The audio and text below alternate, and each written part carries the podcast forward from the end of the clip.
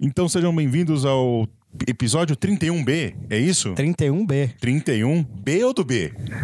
Não, B. B. B. Do B não. Tira esse do. Do, Do B, não. não. Do aqui não. Então a gente vai. Então não bem- tem ninguém aqui escondendo urna. Não, não, não, não, não, não. tem ninguém da UJS aqui também, né? Aqui é o não. JC. O JC, por Não, favor. JS, favor. Pelo amor de Deus. Se você deixou alguma vez um documento na faculdade cair no chão, você tá filiado, filiado ao JS. Em, Ter- mi- em microsegundos. Em não, assim, você pensou, você já tá afiliado. Já era. Né, já era. Então sejam bem-vindos ao 31º-B episódio do ClioCast. Nós vamos retomar a nossa breve história, não tão breve assim, do sindicalismo brasileiro.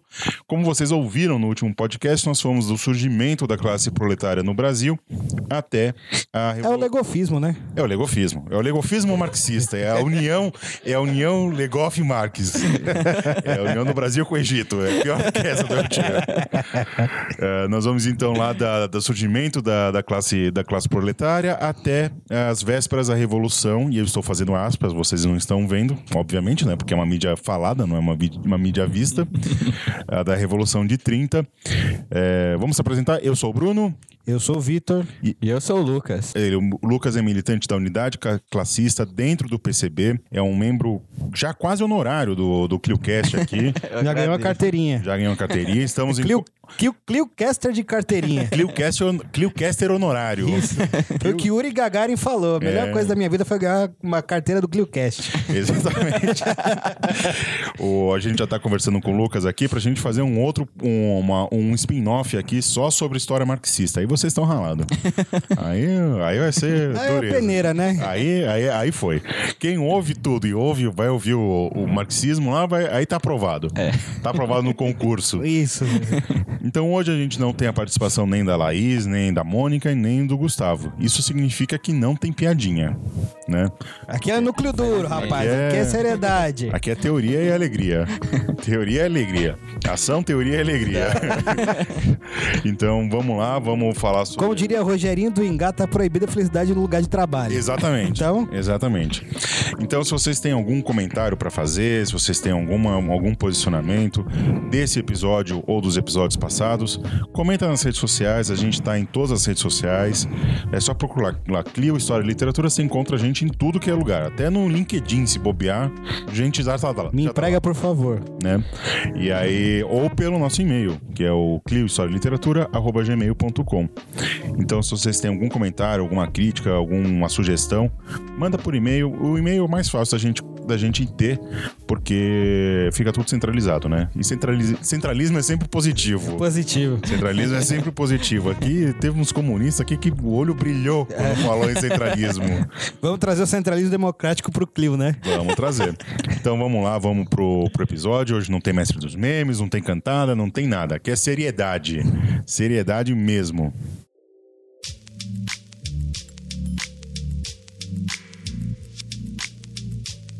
Então, meus amigos, meus camaradas, meus futuros camaradas, talvez, talvez, estão me cooptando aqui, estão fazendo propostas indecorosas, milhões, Olá. milhões. Olá, não chamo mais de ouvintes, são recrutandos do Clio. Exatamente. Já ouviu a palavra de Marx hoje? É quase isso. quase. E é, nós temos a nossa oração aqui que nós fazemos, nós não vou colocar em público, porque senão dá chabu. É. Senão vão centralizar a gente. né? Mas é em nome de Marx, Engels e Lenin, é a, é a trindade sacra desse podcast, canal e blog. Bom, meus amigos, a gente parou então na- nas tensões criadas da- pelo surgimento do proletário brasileiro, né, através da industrialização, de como o Lupen brasileiro foi formado, de como essa classe operária no Brasil ela foi formada basicamente por ex-escravizados imigrantes pobres e esse caldo de formação do, do operário brasileiro faz com que você já tenha é, princípios de ideias é, nativas brasileiras, né? A gente acha que é, a gente só, só importa as ideias prontas e tal, mas a gente teve muita análise sobre o que estava acontecendo no Brasil já na época. Falamos sobre o posicionamento dos jornais no Brasil, falamos sobre o surgimento dos sindicatos, falamos sobre a greve de 17 17, Isso. greve Greve geral. de 17. Falamos sobre o surgimento do PCB em 22, 22. que é a mesma da Semana de Arte Moderna, Uhum. né, que são os grandes fatos de 22. E aí a gente falou sobre a fundação do PCB, falamos sobre o sindicalismo já, e aí paramos na era Vargas, né? No começo, da- Trabalhadores do Brasil. né, o tio GG lá de veio lá de São Borja direto para o Rio de Janeiro, e colocou lá o cavalo num ato simbólico no obelisco e começou e é isso é o final da Revolução de 30. Primeira coisa que a gente tem que fazer, revolução ou não? É, modernização conservadora. É, eu, eu acho que assim, é, 30 é, é aquela coisa meio estranha, porque é a única revolução reacionária que eu conheço. Né? Porque, ó, apesar do, do intuito do Vargas ser muito positivo, que é derrubar as oligarquias e tal, é, ele não é um cara popular. O Vargas era um senhor de terras, né? Ele é um dono de, de fazenda, dono de cabeça de gado. É um cara muito abastado, muito distante da, da- dos trabalhadores, né? É, o intento maior é modernizar o capitalismo brasileiro e as relações de trabalho no Brasil. Exatamente. E não é nem uma revolução burguesa no sentido mais clássico da palavra de revolução burguesa. Não é uma revolução aos moldes do que foi a Revolução Francesa, do que foi as revoluções americana, até do que foi a experiência de 1848 na Primavera dos Povos, né? Ela é uma, ela é uma revolução conservadora reacionária. Se é que dá pra juntar essas três palavras numa mesma frase É bem sentido. contraditória, né? Exatamente. Ah, Acho que a palavra é contradição. E o próprio Vargas é aquela eterna discussão que sempre se tem nas salas de aula, nas teorias, né? Vargas é um fascista ou não? Olha, falando de forma aqui muito vulgar, foi fascista até quando pôde. É, exatamente. Né, Não fazia sentido ele, ele continuar do jeito, principalmente no Estado Novo, né? Muito hábil, né? E, e, inclusive, o caráter aristocrático da, da, entre aspas, Revolução de 1930, é, a gente consegue perceber esse caráter. Inclusive, a gente consegue perceber por, é, assim, dois fatos importantes, né? Primeiro que o Getúlio foi ministro do Washington Luiz, do governo Washington Luiz, né?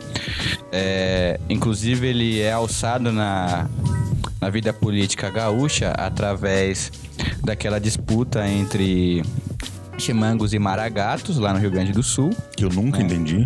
que Nunca- também é uma, uma coisa de doido ali, uma, uma briga bem ferrenha. É o mesmo que entender Luzias e Saquaremas, é a questão mais confusa que existe. Bem, Exatamente. bem, É, com- bem concordo, complexo. concordo em gênero, número e grau contigo.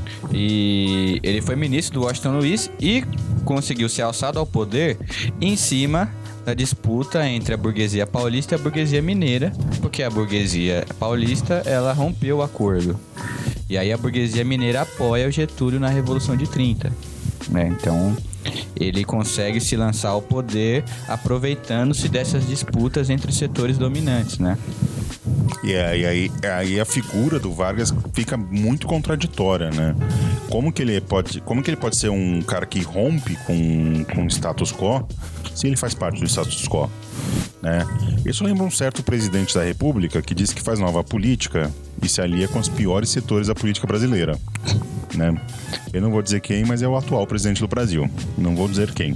Muito, é, o Getúlio realmente. E deixa eu fazer um adendo. Não estou comparando o senhor Bolsonaro com o senhor Getúlio Vargas. Sim, sim. O Getúlio Vargas tinha mais de dois neurônios na cabeça. E foi realmente um líder de massas naquele momento, né? Sim, sim, não é, um, não é uma comparação é, simplesmente pelo cenário, não é as pessoas aqui, né? Porque eu não cometeria esse crime contra o Getúlio, né? Aí, então, em 30, a gente tem essa quebra da oligarquia, da famosa política do café com leite, e você tem uma modernização brasileira. Você começa, ah, o Estado brasileiro começa a pensar num desenvolvimento nacional. Você tem o surgimento das grandes eh, empresas públicas do Brasil, né? Você tem o surgimento da Petrobras, tem o surgimento da CSN. Que são as indústrias de base necessárias para modernizar o capitalismo brasileiro. Exatamente. Porque assim, Sem energia elétrica, elétrica, sem combustíveis fósseis, sem extração de minérios, não é possível. É, sem caminhão, que é o caso da, do, do FNM, né, da Fábrica Nacional de Motores. Porque diferente do que os nossos colegas, nossos amigos é, liberais, será que a gente tem amigo liberal? Eu tenho, infelizmente. Eu tenho, eu tenho também. Eu tenho até amigos que são, né?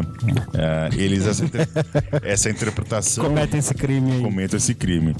Essa interpretação que o, que o Estado ele só atrapalha o capitalismo é uma idiotice de marca maior, assim. Porque não existe capitalismo sem Estado e o Estado democrático liberal burguês não existe sem o capitalismo. O é um é Indissociável, né, cara? um é um, tá com o outro. E o Estado, se ele não se faz um agente de desenvolvimento do capitalismo, a burguesia por si só não vai fazer isso. né? Então, o Vargas, quando ele começa a fazer essas é, a criação da CSN, criação da Petrobras, da Vale, da FNM, enfim, dessas grandes empresas, o que ele está querendo fazer é se aproximar da burguesia. Não, só fazendo um adendo. No século XVII, no final do século XVII, é, quando a burguesia começa a desenvolver é, o princípio do capitalismo e etc., são os bancos que financiam esse desenvolvimento. São bancos públicos Sim, que têm ali retido o acúmulo primitivo de capital. exatamente. A burguesia não criou o capitalismo, não deu esse salto produtivo sem apoio do Estado. Né? Exatamente. Lembrando que esses bancos, esse acúmulo primitivo dos capitais, só existiu muito por conta da América. Né? Da, literalmente das montanhas de ouro e de prata que os europeus encontraram E da aqui. mão de obra dos e escravizados. da né? mão de obra dos escravizados. E outro ponto importante também, meus camaradas, é que o Getúlio ele vem numa conjuntura de crise mundial de 29, né? De derrocada assim gigantesca do café. É, crise na exportação brasileira, porque a, a maior parte das exportações para o exterior eram do café nesse período, né? Então o Getúlio também vem num- numa ascensão de num período assim gigantesco de crise e ele vem como uma resposta a essa crise. E um dos, além dele tomar algumas medidas, é claro, ele jamais deixou de beneficiar o setor agrário da burguesia. Né, comprou as Dando sacas de café, né? né, Queimou. queimou para evitar a inflação. Só que ele se apoia também nesses setores da, da burguesia industrial brasileira justamente para criar alternativas a essa política de exportação e dar uma resposta à crise. Então, esse desenvolvimento industrial do período, ele serviu também para aquecer a economia, né, para dar uma, uma resposta a essa crise e também ele fortaleceu o, o desenvolvimento de um setor da classe dominante muito importante, que foi a burguesia industrial, né? O Getúlio, ele é praticamente o cara que, claro, já existiam indústrias aqui, a família Matarazzo já, já entre aspas, empreendia, você já tinha o Simonsen, já desenvolvendo a indústria, só que o Tinha Getúlio, quase 99 empresas. gigante, só que o Getúlio é o cara que ele empurra esse processo, né? O cara que chama o Estado para investir Bancos né? públicos. Bancos públicos, subsídios, né? Tanto E a indústria, de ba- a indústria de base, que é a CSN, que foi fundamental. Que é, é- sem uma indústria de base forte, né, para fornecer matéria-prima para as outras indústrias, você não tem o É o desenvolvimento beabá desenvolvimento desse parque né, industrial. é. É, tanto que o Vargas, é ele que cria os bancos de desenvolvimento do, do Estado, né? Ele cria o Início da década de 50, o BNDES. BNDES e o BND, o BNDN, que é o Banco Nacional, Banco Nordestino de Desenvolvimento, se não me engano. E- Esse eu não, não me recordo, E mas o BNDES é dele, o- a gestão dele. E faz também do da Amazônia também, que se eu não me engano, é- se não me engano, é no período inclusive do Estado Novo que ele faz isso. Aliás, toda essas, essa, essa, essa fase mais nacional desenvolvimentista do, G- do GG, ele é durante o Estado Novo. Quer dizer, na- no maior flerte que ele tem com o fascismo, ele me vem com essa desculpa de fazer o desenvolvimento é, do capitalismo no Brasil. né? Então, o Vargas, ele tem essa questão muito estranha, né? Dessa relação entre o Estado desenvolvimentismo e uma política cada vez mais autoritária. né? O Vargas é extremamente autoritário no Estado Novo. A gente, a gente tem sempre essa memória de ditadura no Brasil sobre 64. Mas a gente não pode negar o Estado Novo. Não, a Delegacia de Ordem Política e Social foi criada no Estado Novo. Você tem os interventores intervindo nas greves, nas mobilizações sindicais, com munição letal, assassinando o proletariado brasileiro. Não, e, o centralismo que tem no Vargas, né? O Vargas passa a ser o pai dos pobres, sabe? É, é um discurso que depois um certo metalúrgico que foi presidente do Brasil, eu não vou dizer quem é, para não queimar a largada, que ele tá na pauta. Tá na pauta. Tá na pauta. Não, não passa impune aqui. Não passa impune. Como diz o Gustavo, não sou bingo. Tem que falar mal do, do tio Luiz aqui, né? E aí... É, o, o Lula também tenta fazer essa, essa, essa figura... Bom, tenta não, ele faz até agora. Ele tenta fazer essa figura de pai dos pobres e tal. Porque é um discurso que cola, né? Porque eh, o anticomunismo no Brasil e o antissocialismo no Brasil e o antissindicalismo no Brasil é tão forte que quando você tem uma figura que ela fala pelos pobres, mas, mas na verdade ele é ou um conciliador de classe ou um cara que, no, no pior acepção da palavra, é um populista, né? E geralmente essas duas coisas andam juntos, né? Que populista você não gosta do termo, né? Não. Você não gosta de taxar o, o Vargas de populista. Não, tem porque geralmente o termo populismo hoje é usado para se referir a qualquer experiência popular. Então, se o sujeito, é, no campo do capitalismo, implementou medidas que foram favoráveis à classe trabalhadora até certa medida, medidas que foram é, medidas parciais, que foram favoráveis com seus limites, ele já é taxado de populista.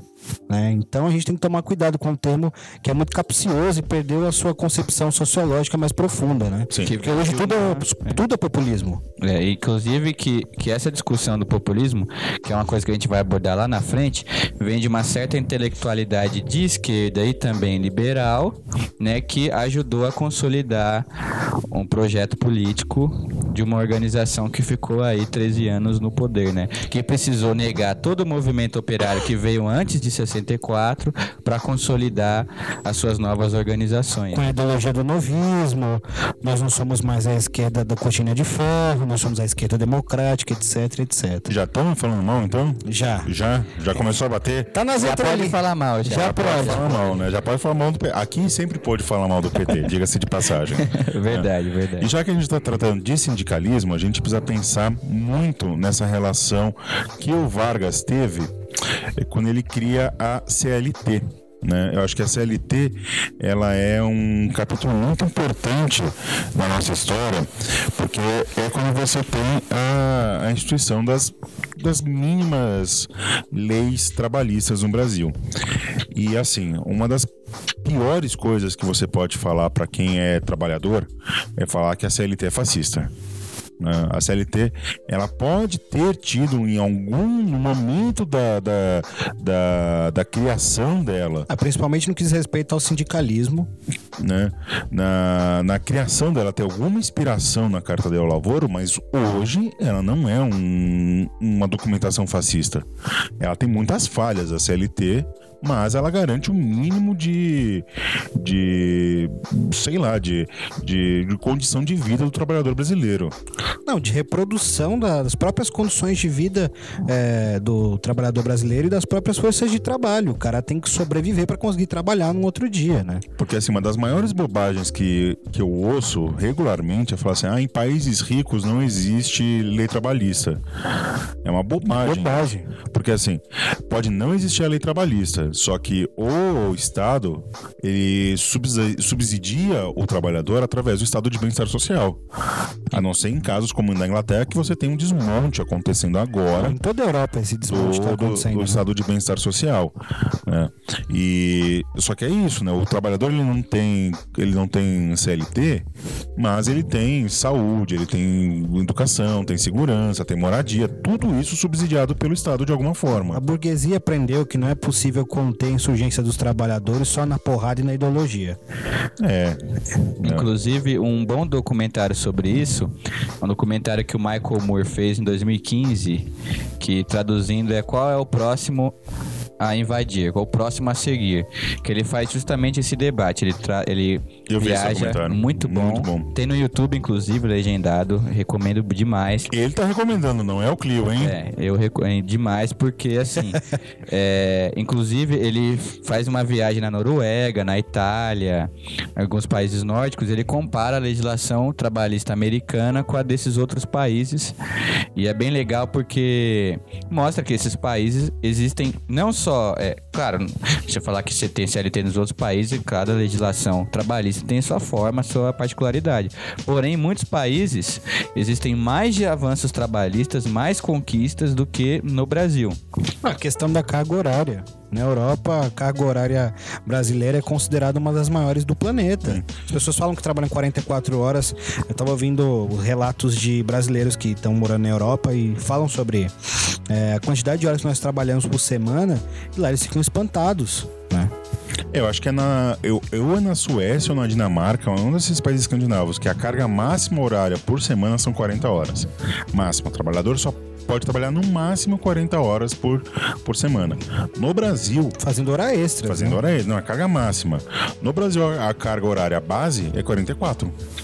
Quer dizer, nós brasileiros trabalhamos pelo menos 4 horas a mais por semana do que um É, escandinavo nos Estados Unidos é 50.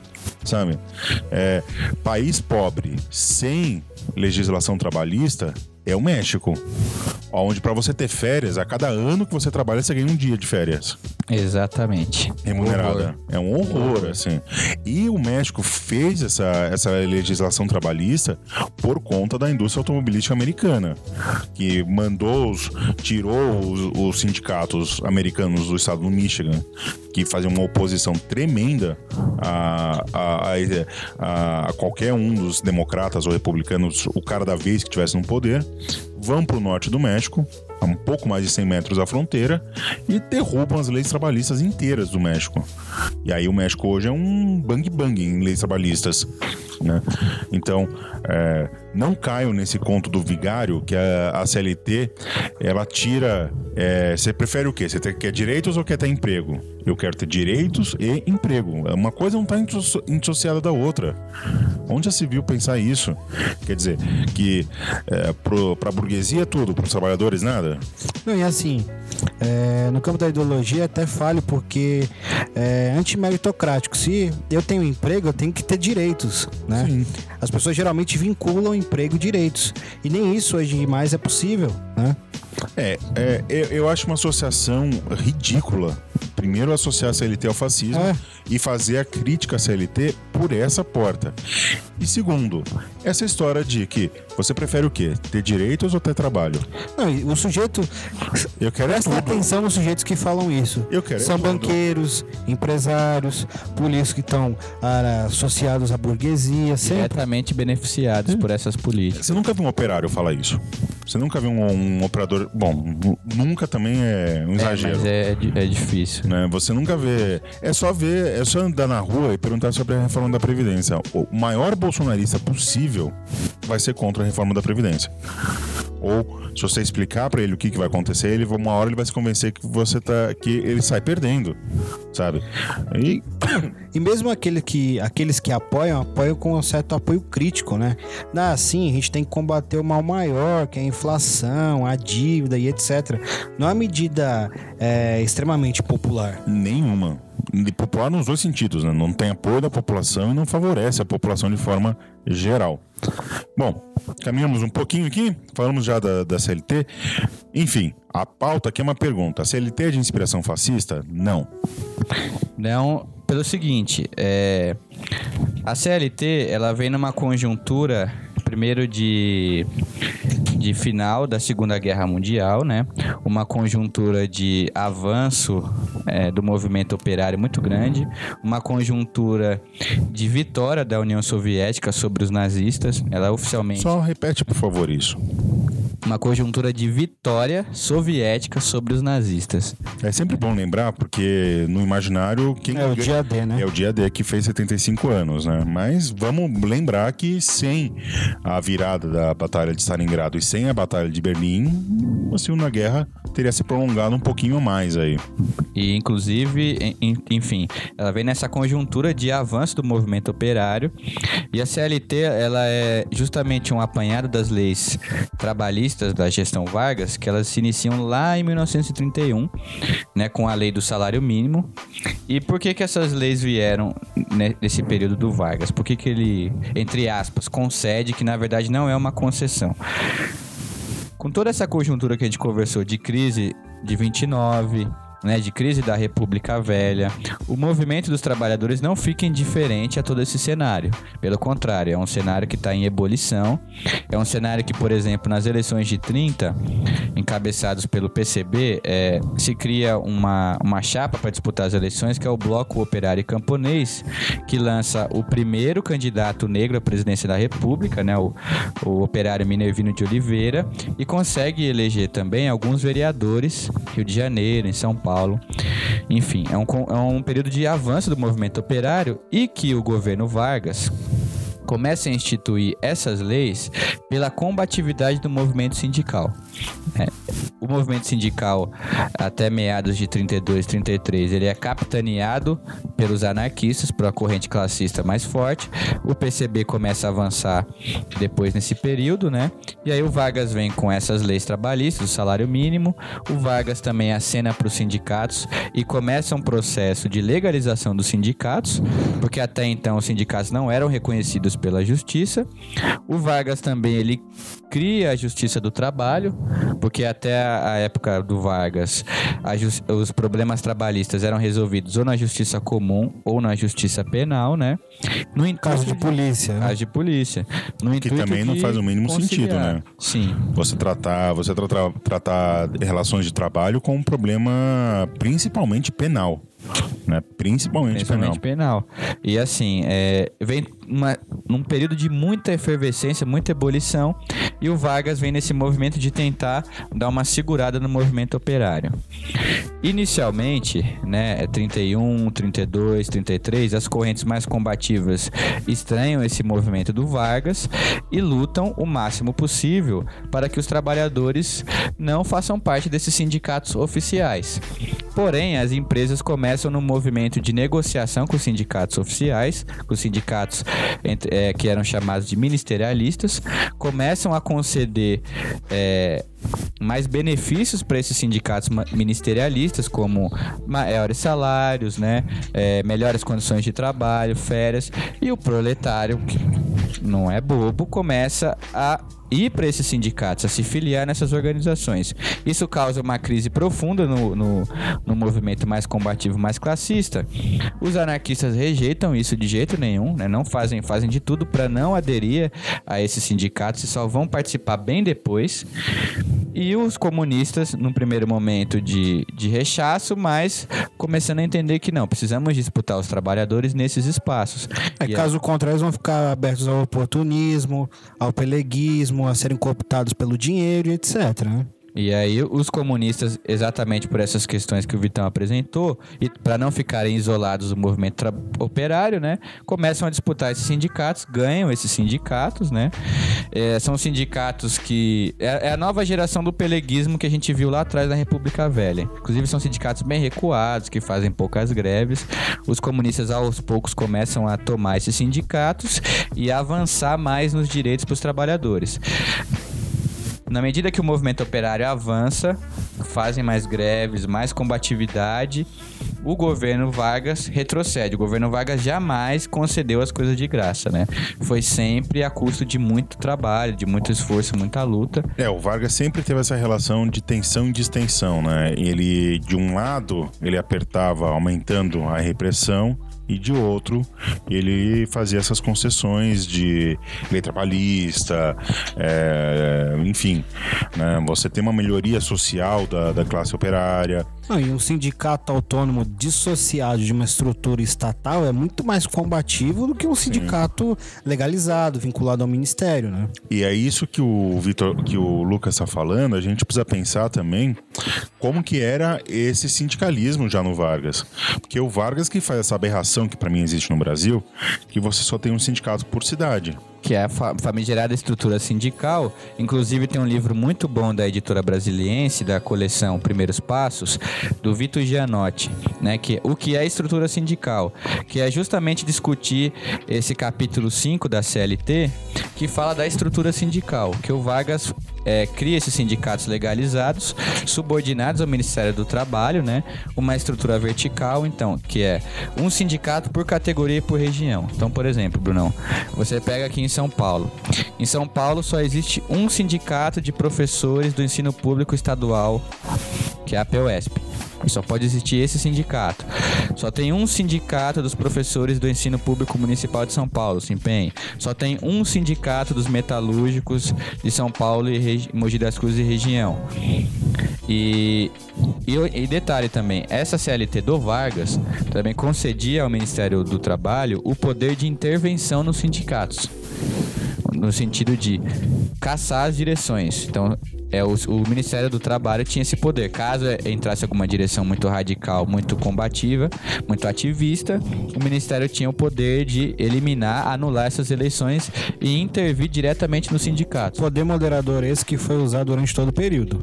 Sim. E só foi cair agora, entre aspas, né? é, Agora na Constituição de De 88. 88, né? É, porque é um absurdo isso. Como é que o Estado, então, é, ele tem, como o Vitor muito bem falou, esse poder moderador? Quer dizer, se o sindicato está indo contra o que eu acho, eu vou lá e derrubo ele? Não faz sentido isso. Não faz sentido nenhum, né? Sem falar nos acertos com as direções pelegas, né? Sim, né? Ah, aliás, o, o que define, eu acho que para mim, essa questão do Vargas é, e o sindicato é peleguismo. né? você faz o, o Vargas durante o, o Estado Novo, você tem greves pontuais, né? mas o que o, Ga- o Vargas queria fazer com isso era que a população pressionasse quem não estava apoiando o Vargas. né? Então é muito louco você pensar isso. Não, toda essa estrutura que foi constituída durante o período Vargas foi no sentido de represar o avanço da luta de classes. É, o Vargas nisso é um grande. Como eu posso dizer? Ele é- foi muito bem E astuto, articulado, né? Muito bem inteligente. Não sei se é ele em si, porque não tem bibliografia, não tenho bibliografia sobre isso. Mas ele soube é, ouvir muito bem as pessoas e teve muitas boas ideias nesse sentido de como cooptar, como você falou. Não dá para cooptar a massa operária, a massa trabalhadora, sem só na porrada, só na porrada na ideologia. Você precisa fazer concessões. E essa concessão é as leis trabalhistas. Tanto que você falou que a avó da. O avô, a avó de um conhecido seu tinha a foto do Getúlio até hoje. Na verdade, é na casa do lado da, da avó da minha companheira, que inclusive está aqui hoje, é É plateia, grande é plaque. Ana Carolina. É, na casa do lado da avó dela tem, tem um quadraço do, do Getúlio Vargas, que é da tia-avó da minha companheira, Qual é aquela cidade onde foi construída Volta Redonda, Siderúrgica Nacional? a CSN. Lá, É um Vargas é uma Vargas. espécie de santo. É um culto ao Vargas. A, a- a minha esposa foi lá faz um ano mais ou menos. Ela falou isso: que tem Vargas pra tudo que é lado: rua, monumento, praça, tem tudo que você puder imaginar de memória do, do Vargas. E esse Vargas mais é, é o Vargas do pior, da pior memória que você pode ter de- dele, que é o Vargas do Estado Novo, né? Porque o, o Vargas do o Vargas entre aspas revolucionário e o Vargas eleito pelo povo, ele tem uma outra relação com, é, com a história e com a memória. É, inclusive um aluno me perguntou hoje, hoje ou anteontem, o que, que eu achava do Vargas, se ele tinha sido um bom presidente. Eu, na hora, respondi, não. Falou, não, mas ele não fez isso, não fez isso, fez aquilo. Eu falei, mas espera lá. A que ponto? A que custo? Entendeu? O que é ser um bom presidente? É só, dar, é, só, é só fazer um monte de lei positiva, mas a gente tem que entender o todo. Né? Claro que se não fosse a CLT, o Brasil hoje teria uma condição de trabalho muito precária. Né? E é, é, é o que as pessoas que estão entrando agora no mercado de trabalho vão sentir quando forem negociar diretamente com o patrão os seus acordos de trabalho. É que os trabalhadores organizados não têm poder social para negociar com os patrões. Simples Não, assim. é ach- Achar que você vai negociar com o patrão no mesmo pé de igualdade é no mínimo ingenuidade.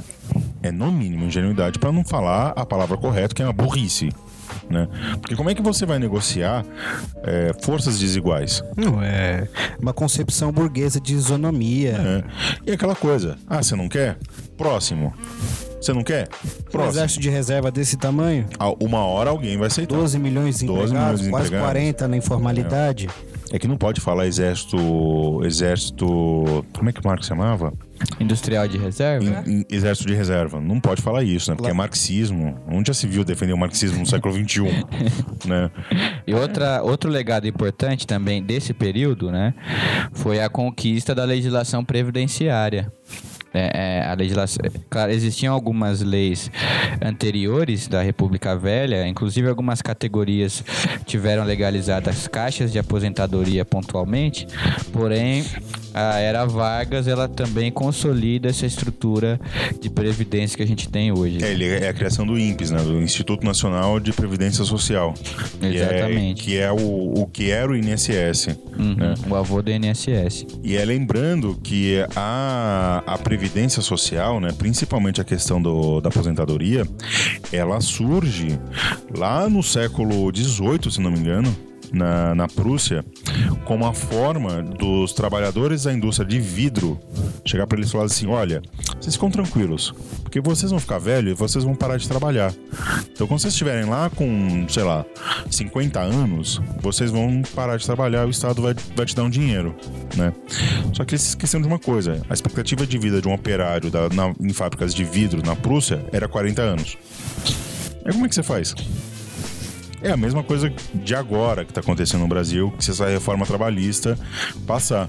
Você vai, ah, o pro- professor pode se aposentar mais tarde porque ele não tem um trabalho de risco, né? Não é nenhum trabalho de risco. Quatro horinhas só. É, E imagina. Cuidando de 50 crianças na sala, É. simples, né? Não, e assim, Eu não vou entrar na crítica rasteira de falar, dar o exemplo de Barueri, porque é, em escola particular e nos grandes centros brasileiros acontece aquilo para pior.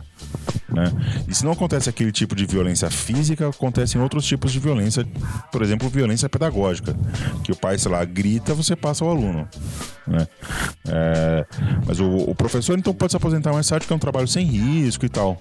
Vai ficar na sala de aula até 70 anos? você dá uma palestra por hora, as pessoas esquecem isso, né? Sim. Inclusive, junto com os bancários e os policiais militares, a categoria dos professores hoje é uma das três categorias que mais adoecem mentalmente, que mais tem, o- que tem a maior quantidade de profissionais afastados por problemas de saúde mental Segundo, segundo a POSP, na rede pública de São Paulo, por dia se afastam quatro professores com problemas mentais, com problemas de saúde mental, de problema de saúde emocional. Quatro professores por dia.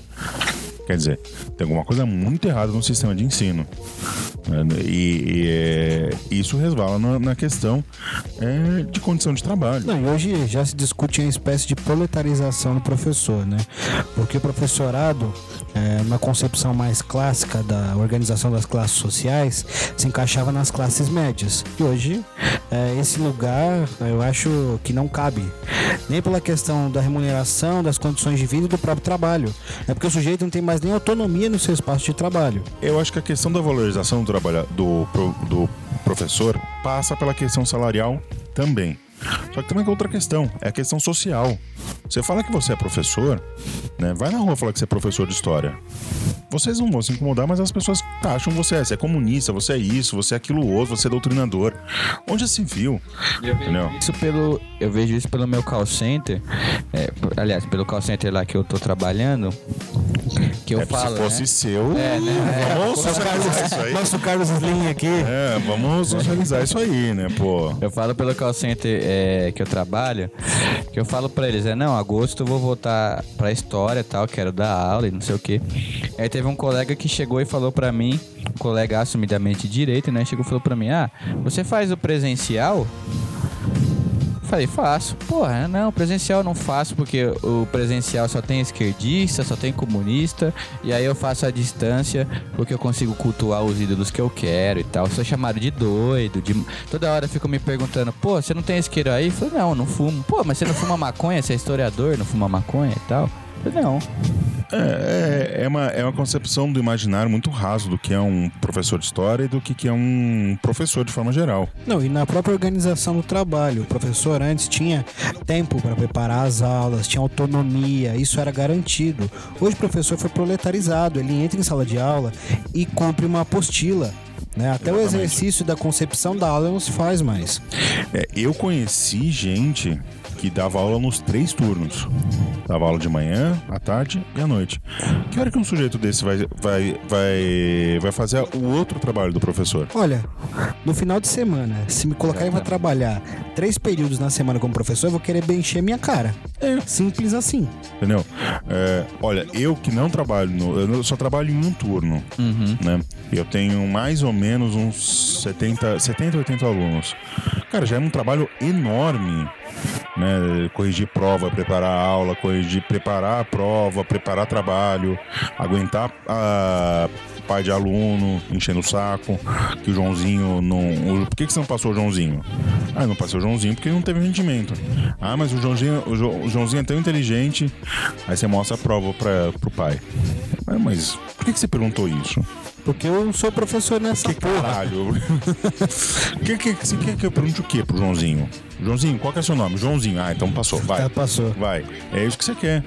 Então, acho que é, é- Claro, a valorização do profissional de, de educação passa por a, pela valorização é, salarial, mas acho que passa por essa questão social. Porque é muito bonito você ver meme no, no Facebook falando: nossa, no Japão, o único profissional que não precisa se curvar diante ao imperador é o professor, o que é uma mentira. Né? Quem acha isso é lunático, não conhece o Japão. Né? Ah, mas aqui, professor faz greve, a primeira coisa que faz essa, esse mesmo cara que faz isso é taxar o professor de vagabundo. Entendeu? É a mesma, é na hora. Cara, fazendo um adendo aqui, tem algo que tá me deixando extremamente incomodado, é entrar nas páginas no Facebook dos sindicatos. Você ouve as críticas lá. Mas esse sindicato não luta pela categoria. Esse sindicato é pelego. Esse sindicato só tem um bando de vagabundo. Eu sempre comento. Alguém foi em alguma reunião do sindicato esse mês? Pois é. Ou é filiado ao É sindicato. filiado ao sindicato? Alguém tá tentando disputar o sindicato, o instrumento dos trabalhadores? Eu sempre comento isso. E as pessoas nunca respondem. Você sabe que o, o Simpro, que é o sindicato do- dos professores particulares, ele tem uma certa aliança com o sindicato dos donos de escola. Eles são, ele me- eles convergem. Cara, a gente, Dirigido pela CUT, inclusive. o Simpro é, é Olha- extremamente apelegado. algumas centrais têm a prática de denunciar para as empresas aqueles militantes que são de outras correntes sindicais mais combativas. Denunciar. É ligar na empresa e falar: olha, fulano de tal, é de tal partido ou de tal corrente sindical, pode causar problema para vocês, hein? É uma central sindical que é vermelha, branca, começa com C e termina com T? Não sei. Não sabe? Fica aí a dúvida. Fica a reflexão aí. Também, é. Né? Também entre, entre outras. Entre outras. Entre outras, não é só ela. Vai do vermelho, amarelo, laranja, tem É, de tudo. tem de todas as cores. letras, todas as. O sindicalismo moderno. né? É, eu acho que é assim. É, o- É assim, cara. Vou falar pra você. Se é sindical e não tem vermelho, tá errado. Pra começar, tá errado. de partida. De, Porra. de partida está errado. Eu, eu acho que assim, é, essa, é, essa questão do sindicalismo, é, nós, como trabalhadores e filhos e filhas da classe trabalhadora, a gente precisa ocupar o sindicato. Não faz sentido um sindicato que você não tenha ocupação das forças trabalhadoras. Então é aquela coisa. Não importa. Se o sindicato é ruim, muda ele. Não tem o que fazer. Vai Por ocupar. enquanto, nessa conjuntura, você tem que fazer o seguinte: disputar o seu sindicato. Exatamente. Inclusive, um, um- um adendo de 30 segundos. Lembremos que a reforma da Previdência, né, ela só não foi aprovada a- até agora, principalmente por conta da greve geral de 2017. Então é a única forma de segurar os nossos direitos, de barrar esse avanço de- da, da destruição da nossa vida e de avançar em novas conquistas. E o sindicato é um dos instrumentos primordiais na luta dos trabalhadores. É ele que organiza a parada do trabalho, a circulação de mercadorias pela cidade. É o sindicalismo que faz o trabalho parar. Se o sindicato do ônibus, dos motoristas e cobradores de ônibus para, você não tem como ir trabalhar. Se o sindicato dos metroviários para, você não tem como ir trabalhar. Se os caminhoneiros param, você não tem abastecimento na cidade. Se os E metalúrgicos param, não tem produção. não tem produção. Se o professor para, você vai ter que ficar com seu filho. Em vez de ficar fazendo depósito de filho na escola, vai ter que ficar com ele, sabe? Em vez de aderir, as pessoas preferem, a- o senso comum prefere chamar de taxar de vagabundo. Porque é um trabalho muito bem articulado, inclusive, né, do- dos setores dominantes da nossa sociedade, de propaganda ideológica contra essas ferramentas de luta. Mas Porque sabe qual mesmo que é um com- problema muito sério que eu vejo nisso? É o seguinte, que na iniciativa privada, para você organizar uma greve e ter aderência a essa greve, você precisa ter um sindicato muito forte por trás. E o problema é que esses sindicatos que são dessas, desses ramos mais, eh, sei lá, eh, telemarketing é um bom exemplo disso. Uhum. Os caras são vendidos, entendeu? Eles são entregues a- a- a- ao capital, à burguesia, de forma geral. Não, né? tem um camarada nosso que ouviu o seguinte do da direção sindical do sindicato dele: trabalhem pra nós. E foi embora depois de uma assembleia. Esse é o nível do sujeito. É, Sem falar em violência sindical, né? sim. São desafios, né? é, desafios aí que a, a nossa classe trabalhadora Então, Precisa enfrentar. enfrentar. é assim, é, se você é, quer mudar alguma coisa na vida, é, você tem que ocupar espaço. Nós sempre falamos aqui. A natureza abomina o vácuo, a natureza política abomina o vácuo mais ainda. Se você deixa espaço, vão ocupar. Sobre essa questão que você tocou, muito bem colocado, dos aparelhos ideológicos e etc. é, já nos anos 30, você tem ah, os rádios sendo de- usados como um instrumento de propagação do varguismo, né? Isso foi muito bem usado e os rádios, naquela época, eram os meios de comunicação que chegavam até as pessoas mais pobres, de forma coletiva e individual. É, não é, não é à toa que o Vargas cria a Hora do Brasil. Que é o horário, o melhor horário que você tinha na rádio era esse horário que ia da, das 7 e, e é o horário que vai das 6 a um, às 9. Que era o horário que as pessoas chegavam em casa, que estavam jantando, que a família se reunia do lado do rádio. E aí o que, ele faz? Um horário obrigatório das 7 às 8. A padronização do ensino também está nesse bojo. E do, eu queria só retomar uma coisa rapidinho que o Lucas trouxe, que é a questão da reforma da Previdência. Quando a gente fala em reforma da Previdência e em Previdência Social, acabar com o sistema previdenciário no Brasil, como querem o atual, o atual ministro da, da Economia e o nosso querido presidente, é transformar o Brasil em, em termos previdenciários em Chile, em Japão. No Japão, as pessoas ficam doentes de propósito. Os velhinhos ficam doentes de propósito para ter um mínimo de atendimento. Não, os velhinhos cometem pequenos crimes e ficam esperando a polícia. É. O, e no Chile você tem o maior, alto, maior índice de suicídio entre na, na terceira idade do mundo. Por Além, quê? né? As pessoas não conseguem viver. Além do que, e no próprio Chile também, Brunão, você tem 97% dos aposentados. Se você convertendo para nossa moeda, 97% dos aposentados recebendo menos do que um salário mínimo. Em média, 400 reais. Quer dizer, não tem essa, esse papo de ah, eu vou me aposentar com três salários. Uma hora você vai ganhar menos que o salário mínimo. Entendeu? Esse negócio de fator previdenciário, entre outras coisas, é um horror pro, pro trabalhador. Não, e os financistas fazem a, a forra com as pensões dos trabalhadores. São eles que cuidam das pensões dos trabalhadores. Quando um banco fale, muitas vezes muitos trabalhadores ficam sem pensão porque o banco faliu. É.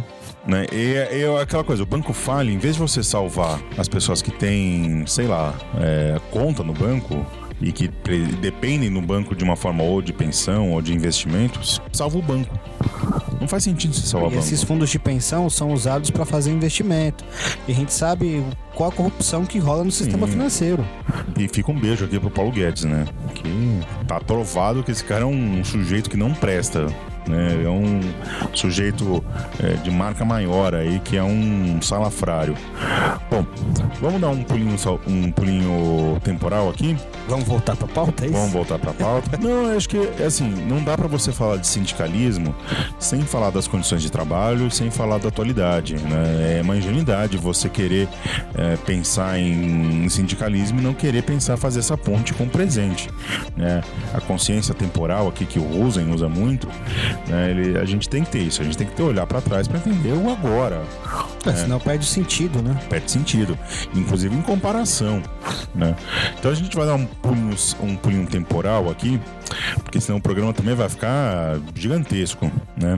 Uh, a gente vai chegar no, nos anos 50 isso aí. E a primeira coisa que a gente colocou aqui na pauta sobre os anos 50 é sobre o PCB entrar na ilegalidade. Né? Aí aguardem que vamos ter o, o Clio História, história do, do Partidão aqui. Né? É, o PCB é posto na, na ilegalidade e ele perde ele não perde atuação, porque você tem muitos militantes ainda do, do PCB, né? Mas ele perde visibilidade.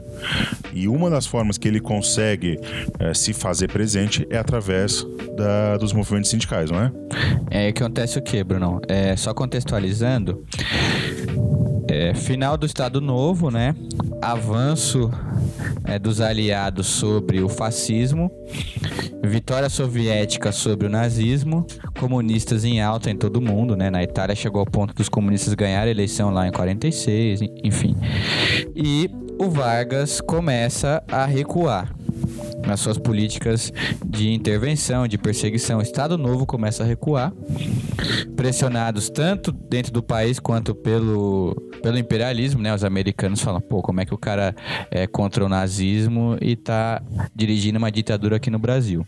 E aí, nesse período, nesse avanço do movimento popular, você tem a anistia, vários presos políticos são libertados e você tem a legalização do Partido Comunista Brasileiro em março de 45, né? É, o Getúlio cai muito porque um setor mais à direita dos militares, um setor inclusive que nos anos 30 era ligado ao integralismo, que é a versão brasileira do fascismo. Os galinha verde, vamos galinhas dar, verdes, vamos dar né? nome aos bois. Esse setor mais à direita dos militares e da elite empresarial também se assusta com essas políticas é, de concessão que o Vargas tem. Entre elas a CLT, enfim. Temendo que o Vargas caminhasse demais para a esquerda, preparam um golpe e derrubam o Getúlio. O Getúlio é, recua e abre mão do poder. É convocada uma constituinte em 46 e novas eleições. E são legalizados o Partido Social Democrático, que era me perdoem os nossos irmãos historiadores e colegas. O nosso PSL. Pelo anacronismo. É nosso, na verdade, nosso PMDB. PMDB, né? Nosso PMDB da época. É, aliás, um dos problemas do Brasil é que a gente nunca teve um partido social-democrata de fato. Inclu é. É, isso é polêmico, inclusive. De fato, assim. É, de, não, é, de fato, sangue. Né, nunca teve. Sempre foi uma incógnita, né? Tem o DEM, né? Você tem a legalização da União Democrática Nacional, que no início era uma frente ampla antigetulistas, inclusive existiam setores grandes de esquerda lá, muitos trotskistas, muitos setores da antiga esquerda democrática, que depois vão fundar o Partido Socialista Brasileiro, que é avô desse atual. É, você tem a legalização também do Partido Trabalhista Brasileiro. Que era o partido né? do Vargas, né? Que é, é, inclusive ele foi fundado a revelia do Vargas, porque o Vargas ele fundou oficialmente o PSD para agregar todo mundo do Estado Novo, tanto os setores da elite quanto os sindicalistas. Porém, os setores mais combativos do trabalhismo fundam o PTB é, em 1945, ele é legalizado. É, é impressionante como a história do Brasil é cíclica. Né? Partido Trabalhista Brasileiro, é, é, é, parece que a gente está ouvindo o quê? A história do PT. Né, que você tem do, do PMDB, você sai uma ala mais radical, funda o PT e uma ala um pouco mais aburguesada, funda o PSDB. Quer dizer, é a mesma história que está tá se repetindo aqui. Né? Tá acontecendo e depois na redemocratização vai acontecer de novo. É, é interessante mesmo. E aí você tem a legalização também do PCB. Bom, dito e feito, o candidato do Vargas é o general Eurico Gaspar Dutra, né, que era um general importante da hierarquia militar, ele ganha as eleições. Anticomunista, Anticomunista de marca, marca, marca maior, maior, né? Marcatista, que, inclusive. Que foi integralista, depois com o final da Segunda Guerra, bem sem vergonha, bem oportunista, começa a se aproximar mais dos americanos por conta da Guerra Fria. Ganha as eleições, o brigadeiro Eduardo Gomes é o candidato de oposição do Getúlio, de direita, né? Fica em segundo.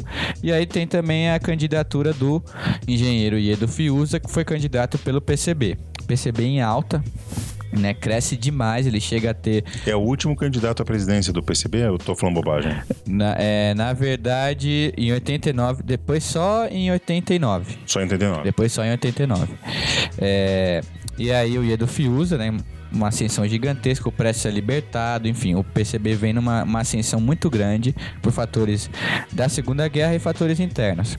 Beleza, o PCB tem 10% dos votos para presidente. 10%. 10%. É, consegue eleger uma bancada de 14 deputados 10%, federais. Não, é, 10% é a soma do Alckmin na Marina na última, na última eleição. 10% dos votos. Ou é, estaria mais ou menos em terceiro lugar. Quarto lugar, né? Quarto que o Ciro lugar, teve né? 14%, mas uma votação muito grande. Expressivo. Levando em conta que a maioria da população era analfabeta. Inclusive o PCB tinha um trabalho de base muito interessante de alfabetização nas periferias e fábricas nesse período. E aí o PCB fica em é, 10% dos votos, 14 deputados federais e Prestes eleito senador com a maior votação proporcional até 2016, que ele foi eleito com 33% dos votos para o Senado. Isso assusta a burguesia brasileira, porque mesmo o PCB, com uma estratégia política, é, também levando em conta o período da época, sempre, né? Uma estratégia política de frente ampla com os aliados, de consolidar a democracia brasileira, que era frágil, né? É, uma, uma política também que aceitava, Recuada, né? É, aceitava certas alianças com setores da elite dominante brasileira na época em prol de um desenvolvimento nacional, porém sempre encabeçados pelos trabalhadores. Isso assusta demais a elite, porque o PCB cria comitês populares democráticos em vários bairros de periferia no Brasil, comitês de empresa em várias fábricas, chega a 200 mil filiados. Percebeu um partido de massas na época. Partido de massas gigantesco. Só que o Eurico Gaspar Dutra e a burguesia, extremamente assustados, criam pretextos para botar o PCB na ilegalidade e forjam uma entrevista do Prestes em que ele dizia que tentaram colocar na boca do Prestes que numa guerra com a União Soviética ele apoiaria a União Soviética, mas eles distorceram totalmente a entrevista. O PCB é caçado em 47, botado na ilegalidade. Por ser uma seção internacional do Partido Soviético, né? Uma justificativa legal, né? Inclusive, é terrível. Ele é caçado em 47, depois vai para clandestinidade, né? A em seguida, o governo Dutra foi um governo extremamente duro com os trabalhadores, muito parecido com esse governo atual. Um governo de entrega de patrimônio nacional, um governo que abriu as portas para os americanos aqui no Brasil e um governo que interviu em mais de 400 sindicatos num período formalmente democrático e de quatro anos. É. 400 sindicatos? Em mais de 400 sindicatos. Eram cinco anos prisões. de mandato, 80, 80 sindicatos por ano. E é nesse período em que a Escola Superior de Guerra vem se tornando uma espécie de polo ideológico norte-americano e francês por conta da repressão dos argelinos. Né? Ali que está gestada a ideologia do golpe de 64. Esco é, Escola Superior que é fundada em 49, justamente, no finalzinho do governo Dutra. E, aliás, uma coisa que eu nunca entendi na história do Brasil, é, entre outras coisas, é como que aqueles tenentes do, do, da década de 10, década de 20, viraram os golpistas reacionários do, da década de 60. Que é a mesma turma, né? Que é um debate muito interessante porque você tem realmente, é, Bruno, uma fratura no movimento tenentista. Você tem uma parcela minoritária que acompanha o Prestes e vai mais para os setores de esquerda, para os setores progressistas, e a maioria desses tenentes é cooptada pelo getulismo. Muito por conta da questão da corrupção, né? Da é, questão esse discurso republicano que a gente ouve até hoje, né? Exatamente.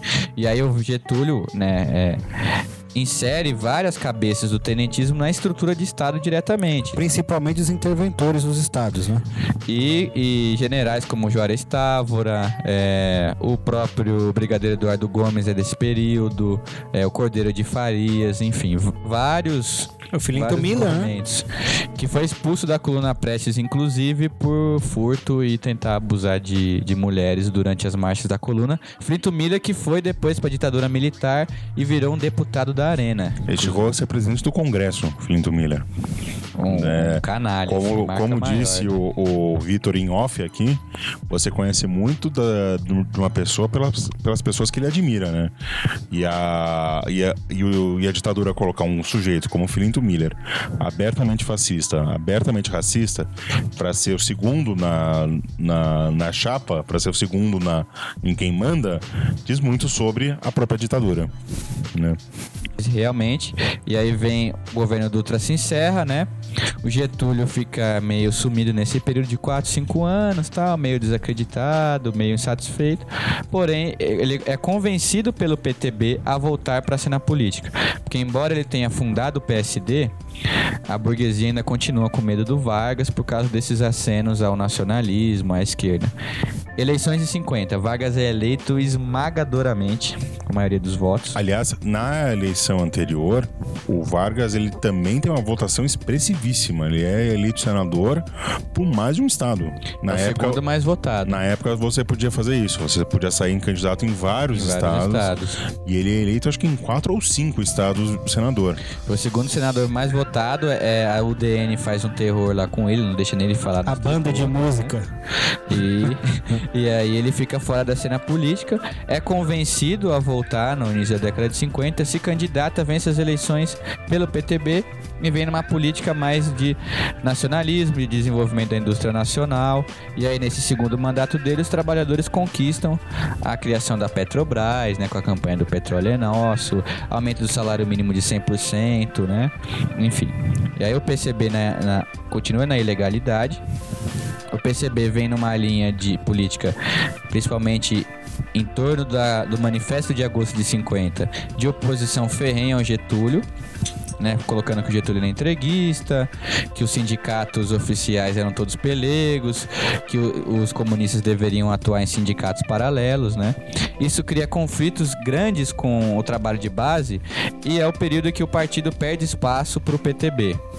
O PTB do Movimento Popular e Operário começa a se tornar a força principal nesse período. O PTB que era um balaio de gato, você tinha desde setores mais socialistas, mais combativos, né, a lá Leonel Brizola, e você tinha também os setores mais é, reacionários, mais ligados ao governo mesmo. O trabalhismo é sempre uma coxa de retalhos, né? Exatamente.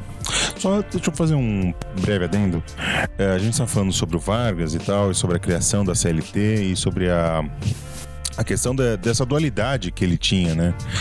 É, é, sempre bom lembrar que durante anos a CLT não contemplou os trabalhadores rurais. É, ele não fazia. É, a, a segunda legislação, você não tinha diferença entre o trabalhador e o dono de terra. A, a legislação traba, enxergava os dois da mesma forma. O que é. sei lá. Não, eles ficavam excluídos. Acho que não tem nem palavra para dizer o que, que absurdo é esse, assim, de tão grande. Quer dizer, que o cara lá que tem um roçadinho de, de mandioca tem a mesma, a mesma capacidade é, de capital de, e de de vida do que um, um a família Sarney, sabe? A lei dizia isso. Então você não precisa de direito trabalhista para o camponês porque ele não precisa. Não, mas ele não tá na lei. Ele não tá na lei, é, exatamente. Que foi, que foi uma das formas, né? É, bem inteligente da parte do Getúlio de se manter no poder foi é, ter essas pequenas concessões ao setor dominante agrário. Inclusive. E, o... e lembrando que na década de 30, uhum. o Brasil ainda era um país rural.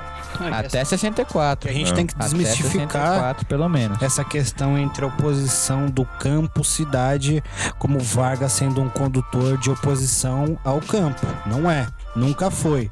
Né? Desde quando ele queima sacas de café até isso que a gente está falando agora, Exatamente. sobre não colocar o trabalhador rural enquanto trabalhador. Exatamente. Exatamente. Mas voltando ao. Eu te cortei sobre. Você estava falando sobre a a, a legalidade do, do PCB, né? Você está falando sobre o manifesto de agosto de 50, que você tem uma centralização do, do PCB. Pode continuar daí, Lucas, por é, favor. É uma, uma linha bem, bem polêmica. E aí o partido começa a perder espaço no movimento social, no movimento operário, né? É, os trabalhistas começam a hegemonizar o, o movimento social e operário. Isso cria muitos atritos na base, no trabalho de base cotidiano do, do partido. Porém, o partido nunca saiu de fato né, dos, da disputa dos sindicatos oficiais. E aí o partido vai rever nessa essa posição. Você tem o um encontro de sindicalistas de 52, depois você tem a greve geral, a, a greve geral assim importantíssima, a greve dos 300 mil aqui em São Paulo de 53, né?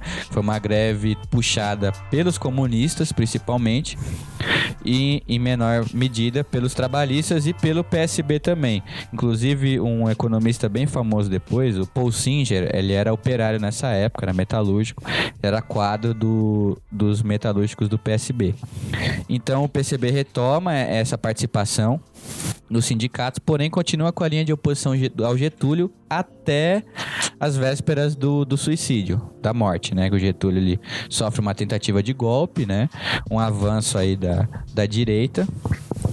O partido entende no, no processo que é, é, uma linha equivocada, é, essa oposição sistemática ao Getúlio, e se coloca contra a derrubada do Getúlio.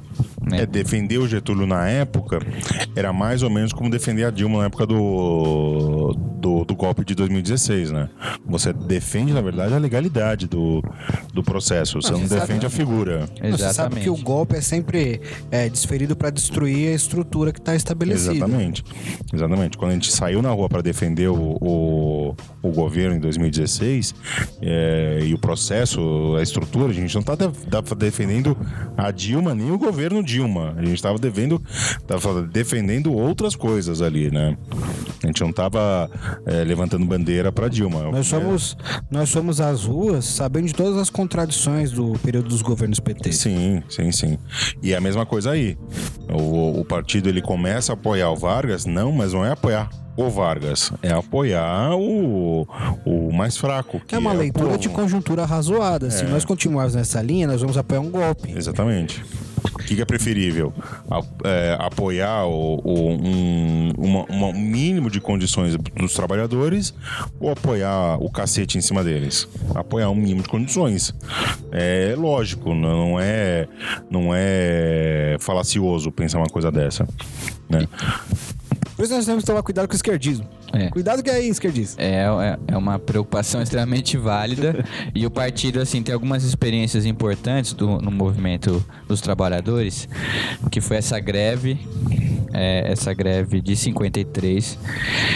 Você tem também a campanha pela paz, porque em 53 teve início a guerra da Coreia, né? E o governo brasileiro estava sendo pressionado pelos americanos a enviar tropas para a Coreia para lutar.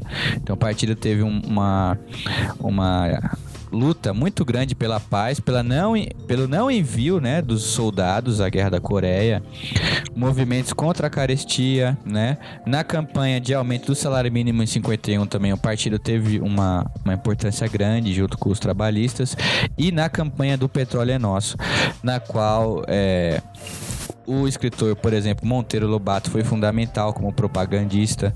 Você tem um general da estirpe do general é, Felicíssimo Cardoso, inclusive que é tio do Fernando Henrique Cardoso, um general nacionalista, um general que foi importantíssimo na campanha do Petróleo é Nosso na mobilização dos militares e tal. E a gente de novo defendendo a Petrobras aqui no presente, né? De novo, é... de novo. Inclusive esse general Felicíssimo Cardoso, general que era do partido, né? Faleceu em 1965. Ah, quer dizer que o Fernando, o Fernando Henrique é comunista de família, então. É comunista, é. Então que é tem uma tem um linha vermelha. aí que chama, chama o Fernando Henrique de comunista. Tem né? uma linha vermelha muito forte. Inclusive o pai do Fernando Henrique, o, o general Leônidas Cardoso, foi um general nacionalista, mais ligado ao PTB, mas uma figura assim extremamente importante.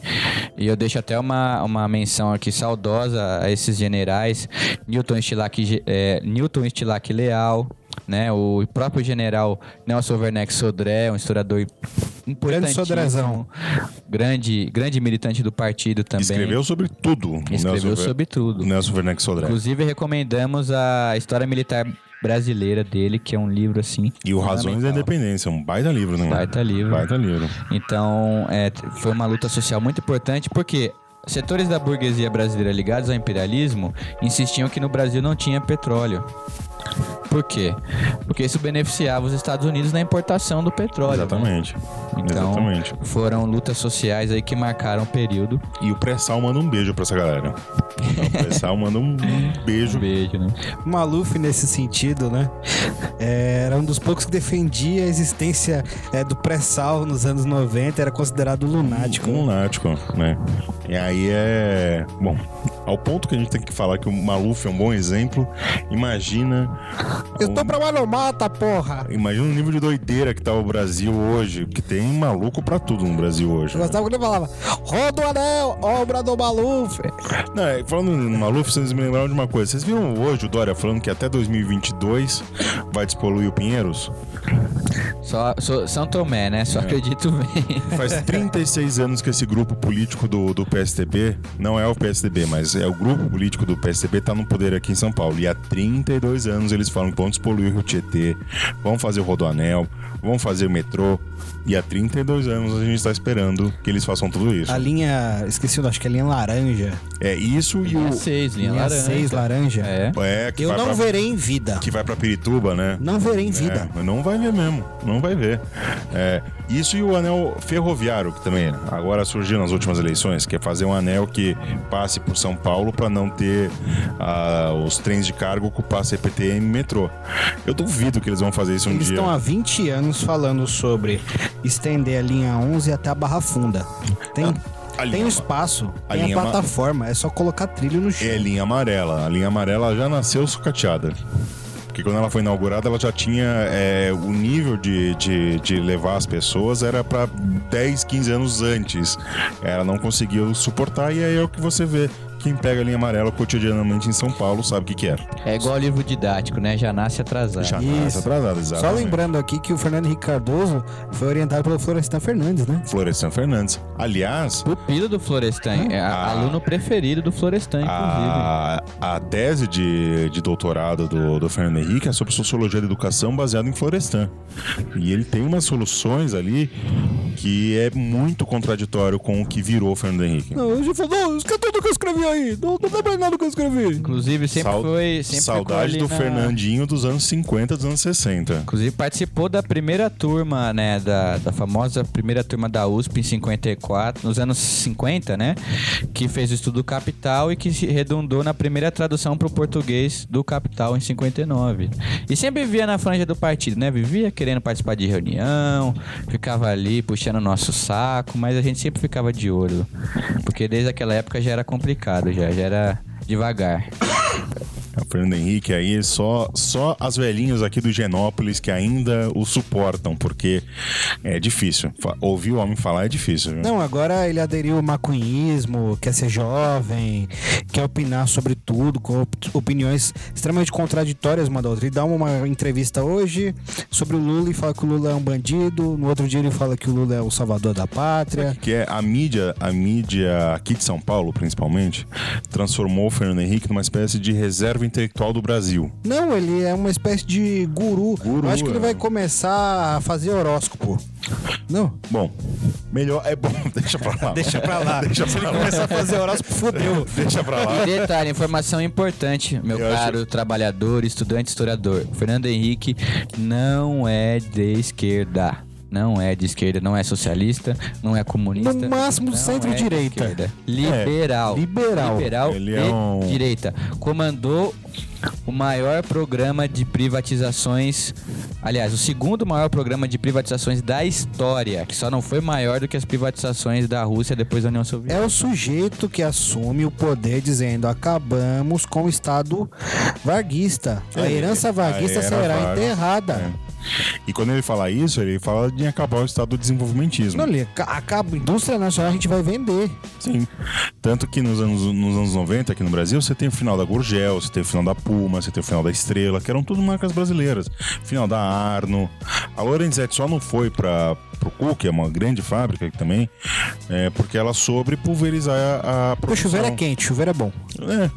Lorenzetti, que é o bairro da aclimação em São Paulo aqui, ele surge por conta da, da fábrica da Lorenzetti, que até hoje a, a- a- uma, das, uma das fábricas é lá na, na aclimação. Então, essa é, isso que o Fernando Henrique faz é um- uma crime, crime lesa pátria, assim, deveria ser um sujeito que deveria ser é, historicamente julgado, não do jeito que a mídia tá fazendo com ele, que uma reserva uma- é o sábio, né? Estadista. É o estadista. Pra dar palestrinha de 100 mil reais. né? É o estadista, é o. É a- como eu falei, a reserva intelectual do, do Brasil. Assim. Não, e ele domina todos os assuntos, sem exceção. É. Canalha, canalha que cometeu outro crime de lesa pátria que foi a venda da Vale a preço de banana. Sim. Canalha. E Sim. tentou aprovar uma reforma da Previdência em 98. Sim.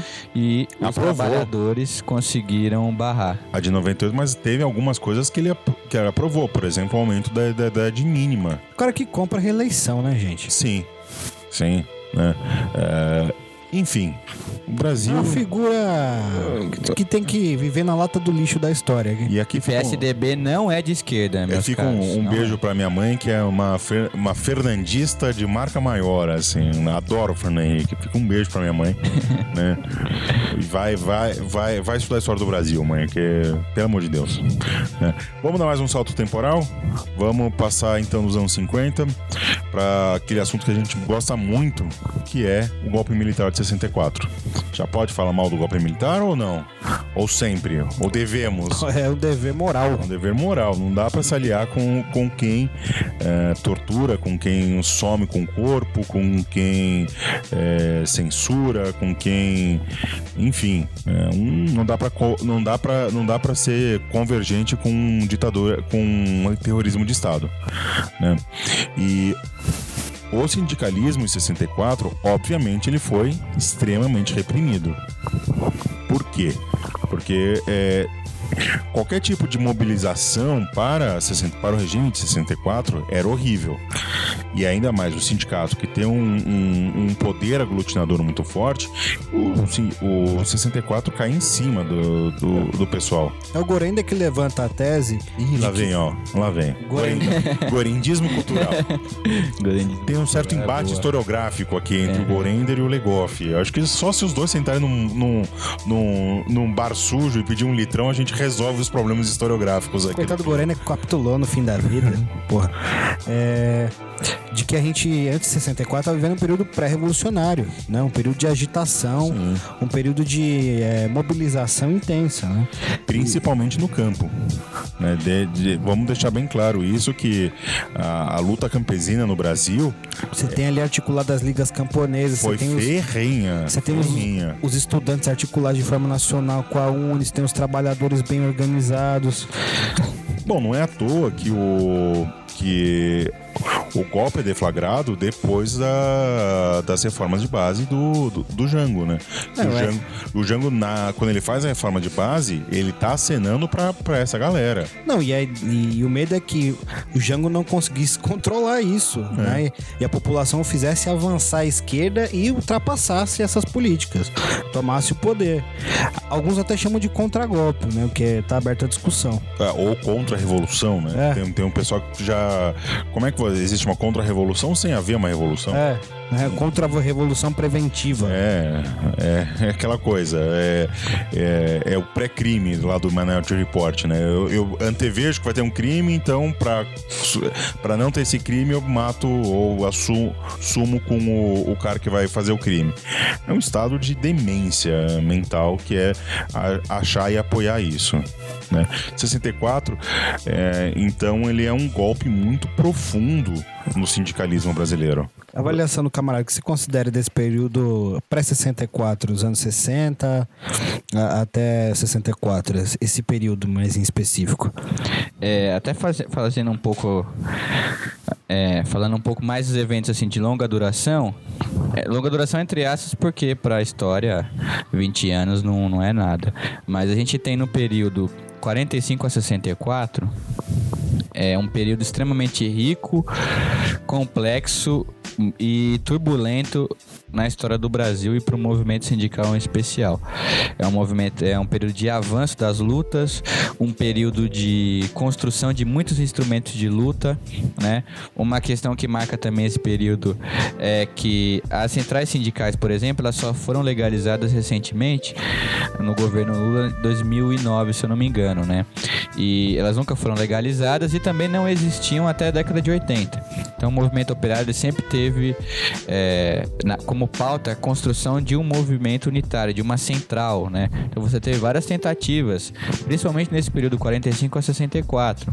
Você tem o movimento unitário dos trabalhadores na década de 40, que inclusive organizou um clássico Palmeiras e Corinthians no, no Pacaembu e reverteu essa renda para o movimento sindical. 2 a 1 um pro Palestra Itália. Diga-se de passagem, já tem vídeo sobre isso, por sinal. Já tem, tem livro sobre isso também, do, do Aldo Rebelo. Grande Quem camarada. Quem diria, quem diria, né? É, então é um, é um período assim muito rico, Só muito o fértil. Aldo Rebelo que agora tá no Solidariedade. Solidariedade. É um escroque Depois de mesmo. tentar ser candidato no PSB, se lascou, foi pro É um Solidariedade. escroque mesmo. E então, assim, o que que gera a burguesia a dar esse golpe de 64? Ou pelo menos os setores majoritários da burguesia.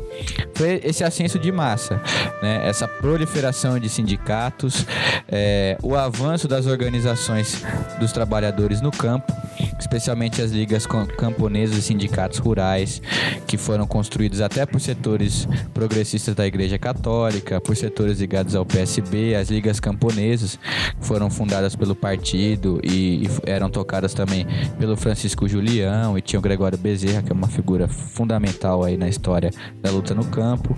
Você teve organizações de guerrilhas no campo também, nos anos 50, Tom- Grande Tom Brasil Formoso. e por Ecatu também, né? Guerrilhas com a participação aí dos comunistas, né? Participação relevante. Tem baderna, tem comunista. Tem Não, e comunistas. só lembrando que Tom Brasil Formoso foi uma vitória.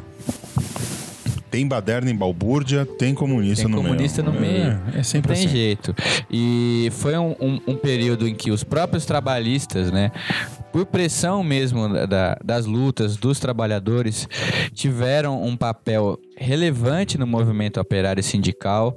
Você teve um fenômeno que também eu gostaria de destacar aqui, que além da a greve geral de 53, dos 300 mil, greve geral de 63 dos 700 mil também em São Paulo, que foi uma greve assim avassaladora que parou produção, parou Petrobras, parou comércio, né? E, e foi uma greve em prol da melhoria das condições de vida contra a inflação que era altíssima no período e por aumento no salário mínimo. A greve que conquistou aumento de 100% no salário mínimo em 63 também.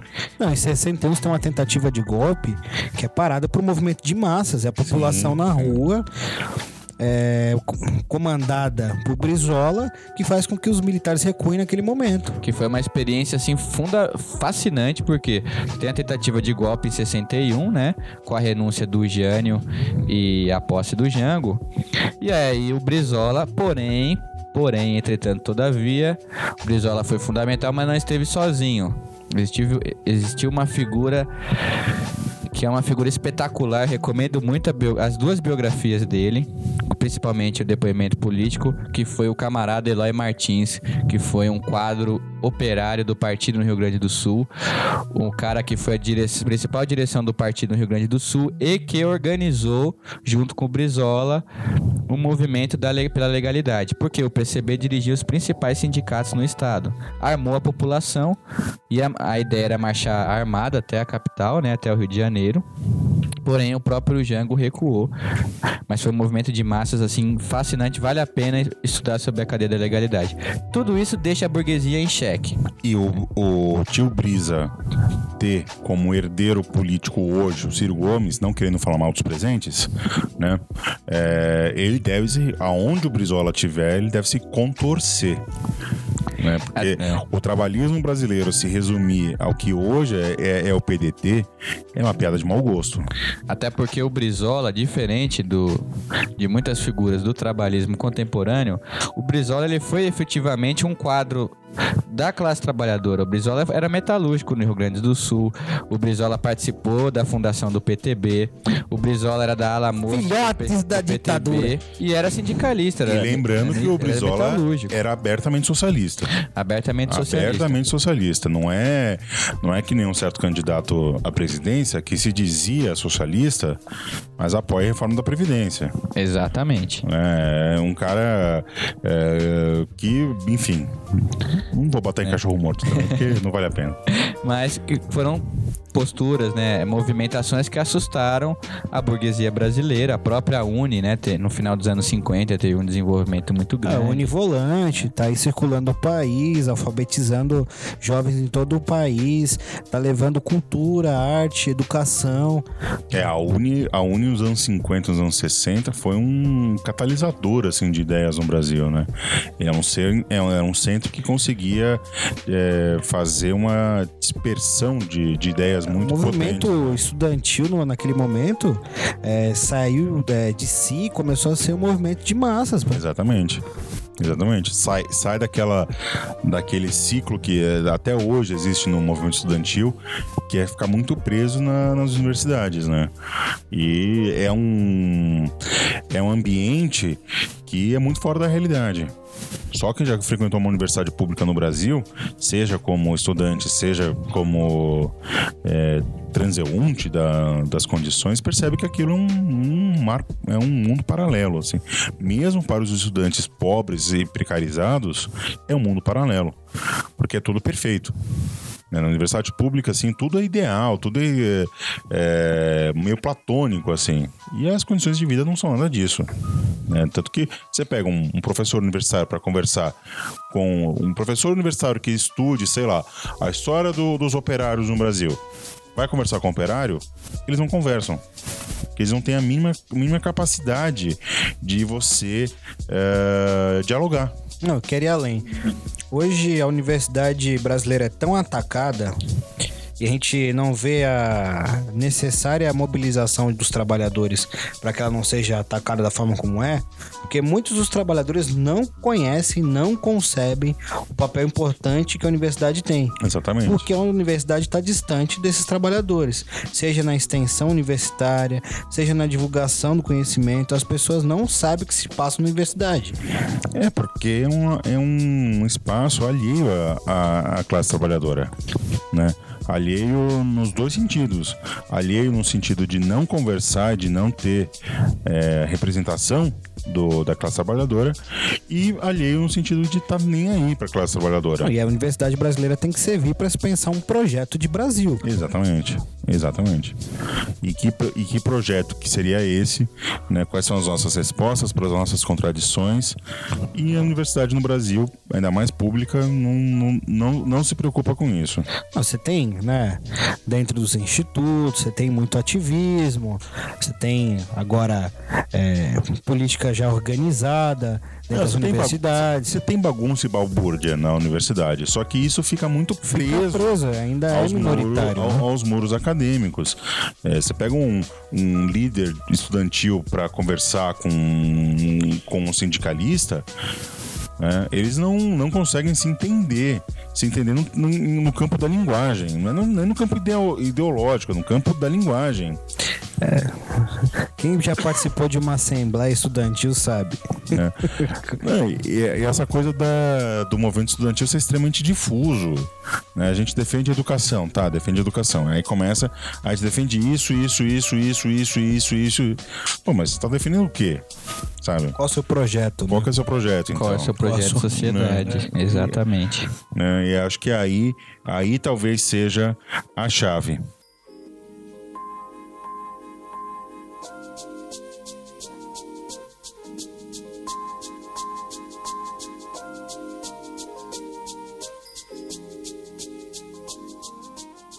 Então, meus amigos, meus ouvintes, chegamos aqui à conclusão que não só dois, Mas vamos fazer uma terceira Uma parte. trilha de novela, Né? porque são vários capítulos. São vários capítulos. Trilogia. Então a gente vai encerrar aqui é, no pré-golpe de 64, né, nas condições materiais, políticas. E quando a gente chegar no petismo vai ser foda. Vai ser Se a gente foda. começar a falar aqui, vão ser 5 horas de programa, a gente vai ser 4 da manhã. Eu acho que quando a gente fizer o, o do petismo, nós precisamos obrigatoriamente comprar cerveja e torresmo.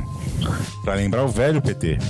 O PT. Fumar um eite, fo- O PT lá da época do, do- dos sindicatos metalúrgicos, de discurso em estádio. mesmo assim já tem uns problemas. Já, não, óbvio.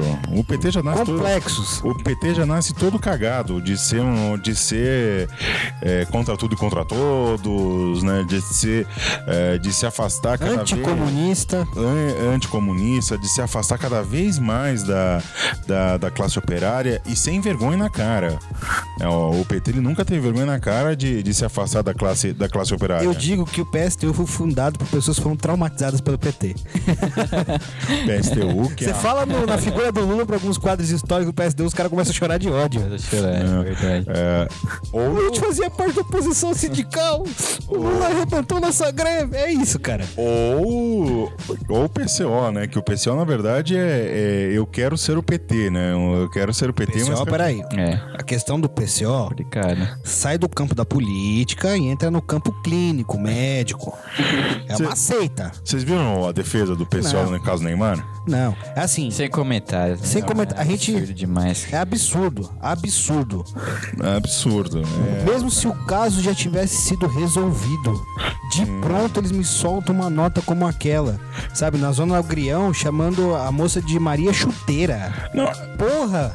Eu, eu, eu só acho que aquilo, assim, é, aquela nota foi um sensacionalista que escreveu, um cara do sensacionalista que escreveu aquilo, porque, pelo amor de Deus, aquilo deu mais do que vergonha. Aquilo ali era caso de polícia. Quando o Lula falecer, o PCO vai encaminhar o lulismo de esquerda no Brasil.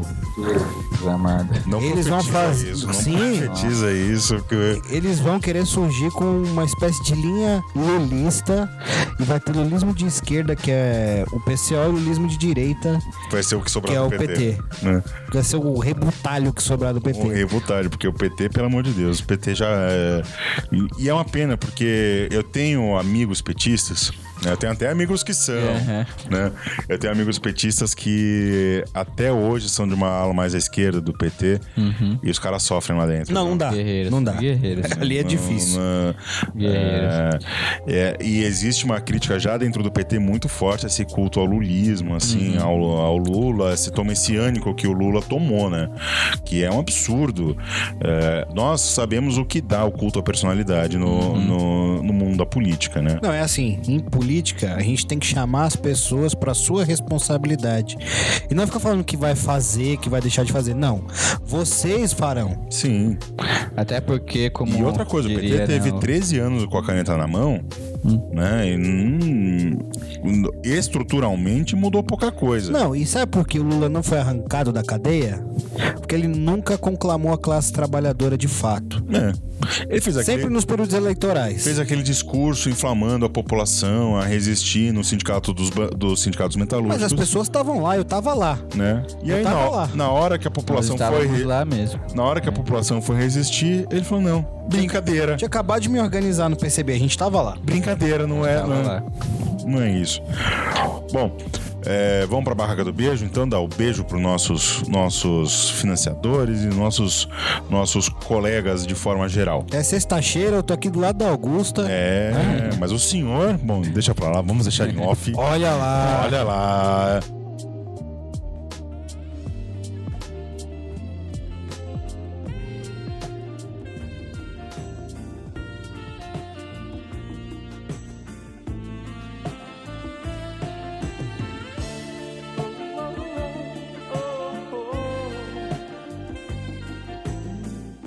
Eu queria deixar um beijo então pro Humberto Ataíde Júnior, também conhecido como papai, para Natália Gonçalves Castilho, para o Gabriel Bastos, para Paula Guizar, que no dia que nós gravamos esse podcast aniversário dela, Paulinha, um beijo enorme. No seu você. aniversário, suba uma categoria de financiamento do Clio.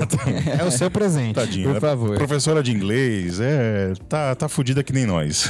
É. né? Pelo menos você sabe inglês. Ela sabe eu não inglês, sei. né? E pra Rosana Taíde Vega. Seu Vitor, tem beijo ou não? Tá azedo hoje. Tá, não, tem que ir embora, tá tarde, vou Tá pegar o tarde, trenzão lá tá pra tarde. Ferraz, não vou mandar beijo pra ninguém.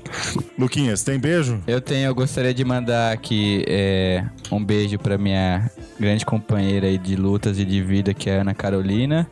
Que Que tá aqui com a gente presente. Apesar de ser cirista. não, não. Há rumores aqui. Falaram em off que era cirista.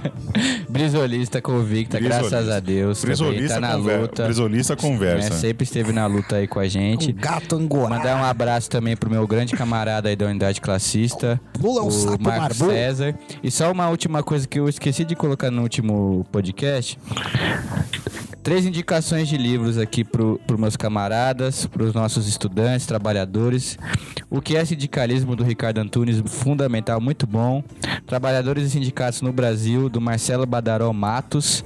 E todos os livros do Edgar Carone, de Movimento Operário no Brasil. Grande de Carcarone. Monstro, um monstro. Temos aqui o futuro quadro do CC. O Carcarone, É, né, que que é isso.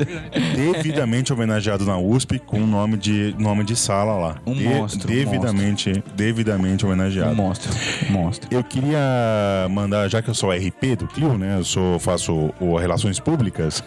Eu queria mandar um, um beijo pra Stephanie, que é- apresenta o podcast é, Gaveta de Calcinhas. Muito bom podcast, por sinal. Queria mandar um, um beijo e um abraço pro Guilherme, que faz o podcast O CroniaCast, que também é um podcast muito bom. Ele junta história em quadrinho com, com história, com cultura pop. Muito bom. de- é, recomendo muito que vocês ouçam. E fica mais uma vez um beijo, um convite público pro pessoal do Arte do Possível, pra Ingrid, pro William. Vai sair o nosso podcast sobre arte soviética, viu? Ah, E agora vai sair um com a Alessandra e com o Cris. Aguardem, aguardem que nós. O, o, o, o espectro do comunismo né? tá, tá difícil sair desses caras. viu? Tá Caio Prado nos ouça. Então, é. Ah, queria mandar um beijo. Marília Manda. Bonas e pra Rita. Claro. Então vamos, Dute volte, Volte. retorne, o Clio é seu. E a Marília também, professora Marília Bonas, que está apaixonada pela gente, segundo fontes confiáveis. Confiabilíssimo. Confiáveis. Eu não vou dizer que é o Gustavo, mas a fonte é confiável. Confiável. Né? Então eu queria. Só, ele só tem que parar de falar que é monarquista, né? É, Que isso aí queima o filme de qualquer um. mas vai saber o que, que ele vai falar, o que, que ele é? Melhor ele Melhor coisa monarquista. monarquista, né? Então, era isso? Era isso. Temos um parte 2 do pi- breve história do sindicalismo e nunca foi tão irônico o breve aqui, viu? Porque a gente não vai conseguir fazer em seis horas uma, uma, uma história do sindicalismo brasileiro. Ouçam o- a parte 1 se você não ouviu ainda e aguardem pela parte 3 que nós vamos do golpe de 64, falar da redemocratização, falar do, do, do sindicalismo nos anos 80, falar do lulismo Meu querido Brasil, Né? o que fizeram com você? e vamos Tô sofrendo tanto. E vamos abrir o próximo podcast com Lula lá, brilha uma estrela. É promessa, é promessa para lembrar os bons tempos. Os bons tempos do, do Lula É, petismo. pensei que era uma estrela, era só um helicóptero passando, né? Não, não, não, não, não, não. Então era isso, um beijo para todo mundo e o resto é vida que segue.